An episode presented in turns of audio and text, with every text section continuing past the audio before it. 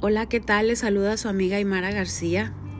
Ya saben que estas grabaciones, tanto para Spotify como Anchor, es como si fuera mi diario personal con el cual yo quiero, pues, para darles a conocer parte de mi historia, eh, todos los procesos por los que he atravesado. Hoy precisamente, Betty, una de mis niñas de mi grupo central, de mi equipo, me dice, gracias a Dios ya hice mi pedido de octubre. Y vino a mi mente la siguiente reflexión. Le contesto, efectivamente, gracias a Dios, Betty, porque no tienen idea ustedes las veces que mis hijas se alimentaron a través de la venta de algún producto. Eh, muchos de ustedes no saben que yo soy divorciada. Marcos es mi segundo matrimonio. Eh, la primera vez que me casé fueron algunos años. Cuando decidí divorciarme caí en un bache tremendo del que me costó hasta tres años recuperarme. Y no emocionalmente porque sabía yo que lo mejor era separarme de esta persona. Me refiero al bache económico. Recuerdo muy bien que estaba yo pagando una cama y tuve que hablar a la mueblería y decirle, ¿sabes qué? No tengo para pagarla, llévensela. Eh, Constanza era una pequeña de ni tres años tenía. Recuerdo cuando llegó la mueblería, bajó el colchón de mi cama al piso, se llevaron eh, la, lo que es la recámara y toda la ropita que teníamos guardada en las cajoneras la pusieron en la cama. Y nunca se me va a olvidar el llanto. Ella se quitaba el chupón, porque utilizaba chupón en ese tiempo, y me decía, mami, mi cama. Y fue algo que me marcó para siempre. La niña lloraba porque alguien se estaba llevando su cama. Ella no entendía por qué eh, se la estaban quitando. Para ella era su cama, su, su lugar donde guardaba su ropita, sus cajones. Así que yo me prometí a mí misma que mi hija no iba a volver a pasar por ese tipo de situaciones y es cuando recurro a la venta de comida, mm, de hacía moños, hacía pañaleros de bebé, bueno, innumerables cosas. La verdad es muy difícil para mí recordar esos tiempos. No es nada fácil ver a los hijos sufriendo por algo que sabes que puedes ponerle remedio. Por eso, ahorita que Betty comentó en mi grupo, gracias a Dios ya tengo mi pedido, se me vino a la mente cómo rescaté a mi hija, porque nos quedamos solas aproximadamente tres años después. Conocí a Marcos, mi esposo actual. Y fue muy difícil, anduvimos, ahora sí como dice la canción de José José, rodando de aquí para allá y de allá para acá, pero siempre con el firme propósito de sacar a mi hija adelante. Donde quiera me quedaba tirada sin gasolina. Le hablaba a Carla, una de mis mejores amigas, y le decía, me quedé tirada, no traigo gasolina. A mi familia llegaban con una cartera de huevo, un kilo de jamón para que pudiera darle desayuno a la niña. Ella lloraba mucho por danoninos.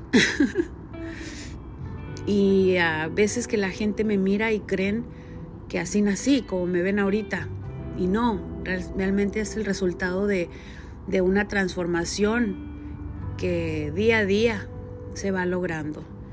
De ahora esa pequeña que lloraba porque se llevaban sus muebles tiene 12 años. Ya han pasado más de 9 años de esto. Entonces, eh, siempre he pensado que cuando nos caemos hay que levantarnos y levantarnos mejor. Así que fueron, después del divorcio, fueron tres años y repito de nuevo la canción que rodé de acá para allá y de allá para acá, pero siempre tratando de ser mejor persona y de darle lo mejor a mi hija. Hoy en día mi niña cuida tanto sus cosas, a diferencia de la pequeña, porque a ella le tocó eh, la escasez en toda la extensión de la palabra. Con el paso del tiempo, la situación económica en la que caí fue mejorando.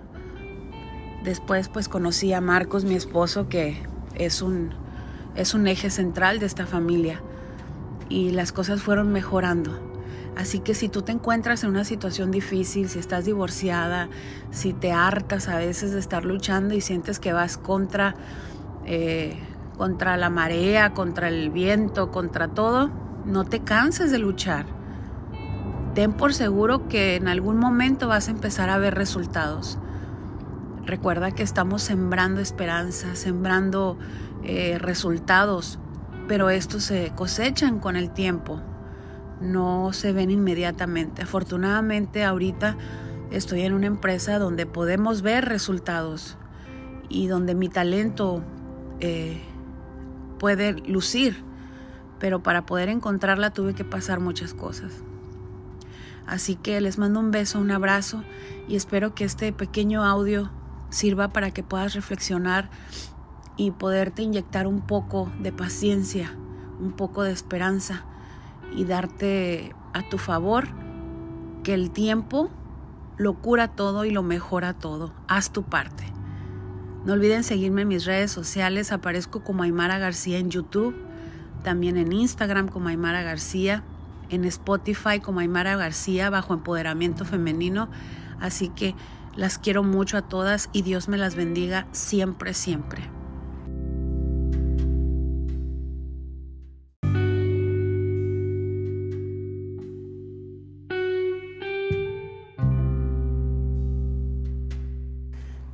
Hola, ¿qué tal mis señoras hermosas? Buenos días, buenas noches o buenas tardes. No sé a qué hora me estés escuchando.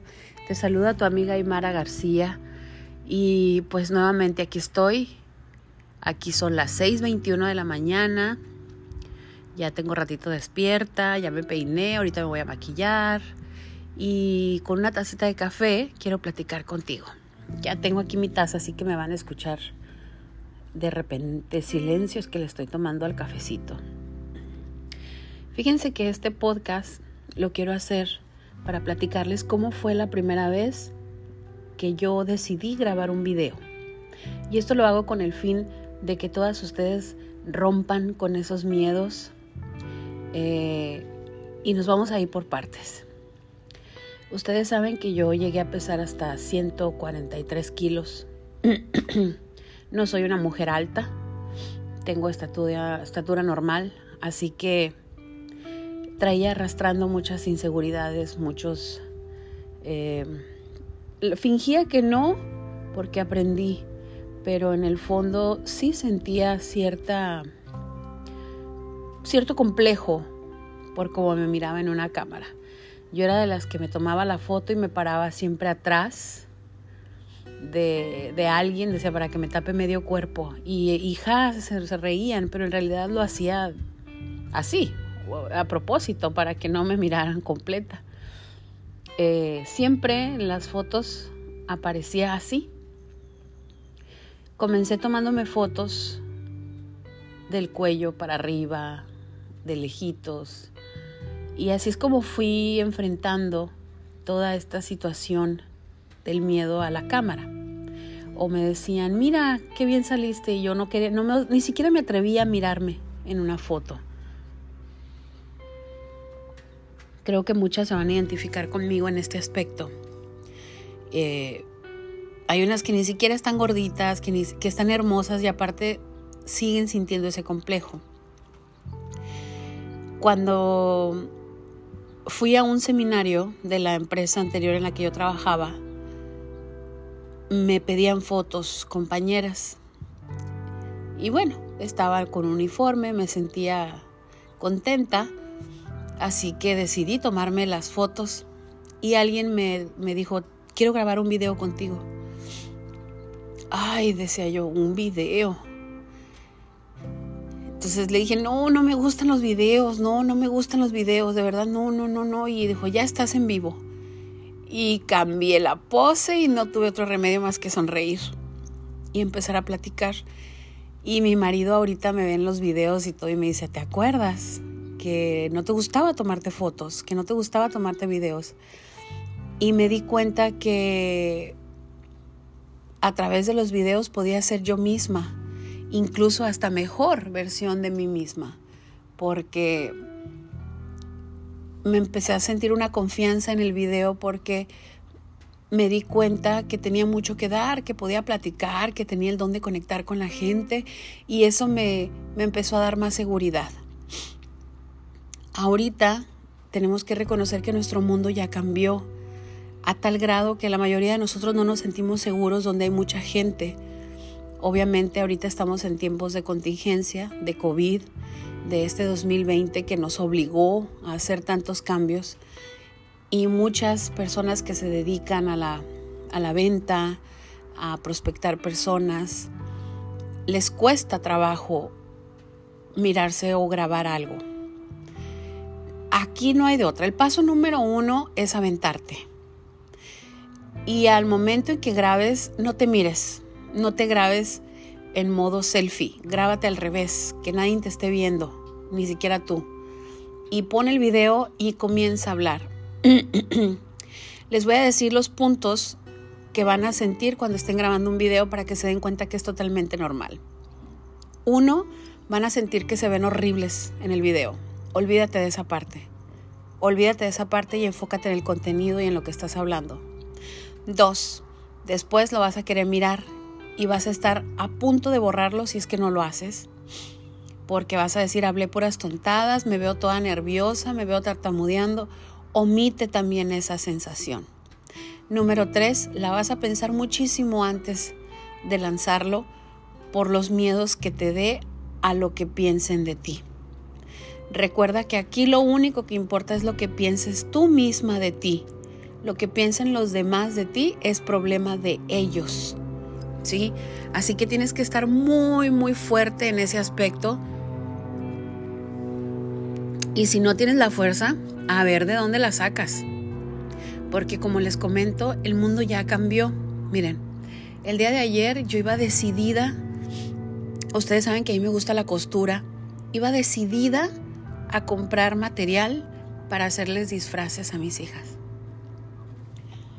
Me puse mi cobreboca, mi gel y entré a una tienda. Y yo quería llegar a una tienda más grande para que hubiera más espacio para no tener que toparme con mucha gente pues estaba muy difícil el estacionamiento, me crucé a la otra tienda. Pasé el filtro de limpieza de la tienda y los espacios son tan pequeños que solo llegué a la mitad de la tienda y vi que había una cola como de 10 personas, más otras 30 caminando entre los pasillos. Dije, no, no voy a poder. No voy a poder. O sea, no es sano, no es conveniente esto. O sea, están diciendo las autoridades que no te pongas donde hay aglomeraciones y ahí voy yo a hacerlo, pues no. Me salí y le dije a Marco, ¿sabes qué? Voy a comprar las telas por internet. Así.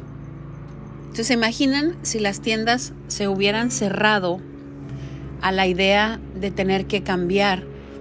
Aquí hay una tienda muy famosa, un supermercado que se llama Ley, y ya tienen su aplicación, compras las cosas, te las traen hasta tu casa este, te cobran 40 pesos el envío, que en ciudades grandes literalmente es lo que gastas en ir y venir, más el tiempo que andes ahí. Entonces, todo, todo, todo, todos los comercios, todos los que se dedican a ventas se están adaptando a la nueva modalidad. Y eso ya llegó para quedarse. Así que eh, la gente que se rehúse al cambio, la verdad la va a sufrir. Ahora, tú tienes la oportunidad de generar ingresos desde tu casa. Yo ahora lo hago, pero también lo vengo haciendo desde tiempo atrás, justamente cuando decidí darle ese empuje a mis redes sociales, incluso antes de dedicarme a la industria de la venta directa. Eh, yo tenía un taller de manualidades donde hacíamos moños, tiaras para bebé.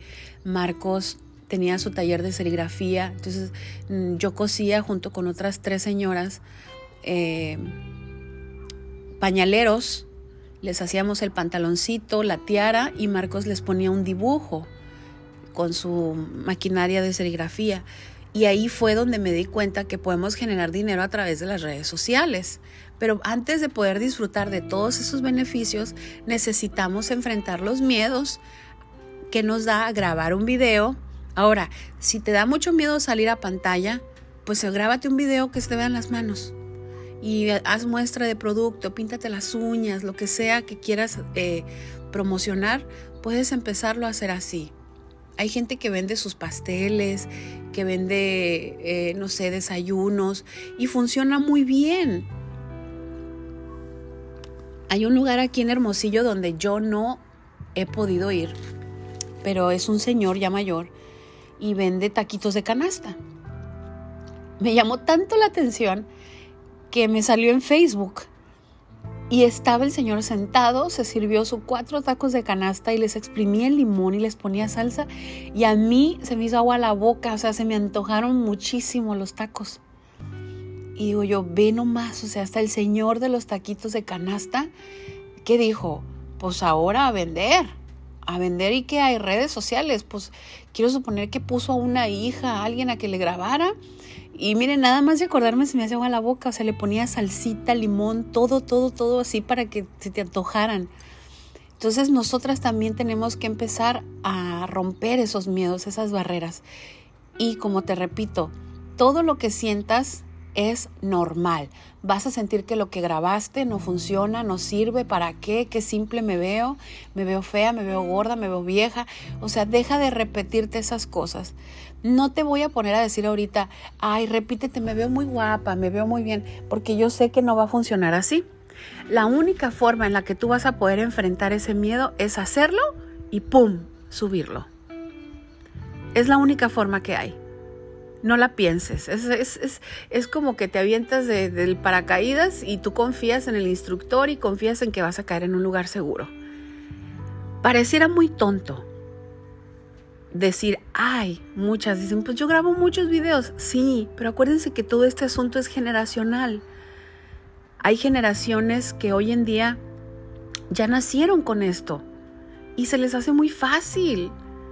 Eh, hay generaciones que nacimos y nos tocó internet, nos tocaba el modem ese que hacía hasta que se conectaba.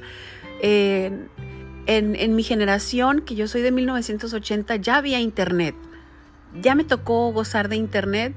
Eh, me acuerdo que mi papá hasta que lo quitó porque el teléfono de la casa siempre estaba ocupado, porque siempre estábamos conectados en internet. Eran muy pocas las páginas para navegar.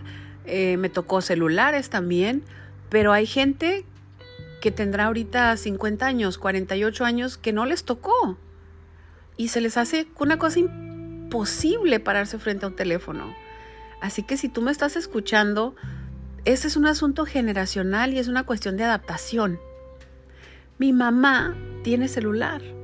Mi mamá sabe explorar en navegadores. ¿Por qué? Porque no se limitó al cambio, ¿ok?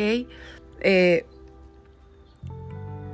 hay personas que tienen 60, 70 años y se les hace una cosa impresionante cuando tú lo sientas y le dices, mira, ¿qué quieres ver? Y se dan cuenta de todo, todo lo que hay a la mano de una red social o un dispositivo electrónico.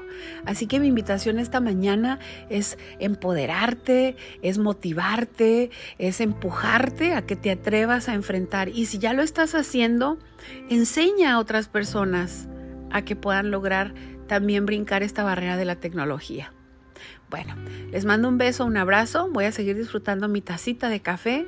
Dios nos bendiga, Dios las bendiga a cada una de ustedes donde me estén escuchando, se los digo de corazón, y que el manto de Dios nos pueda cubrir en todos nuestros proyectos y a nuestras familias.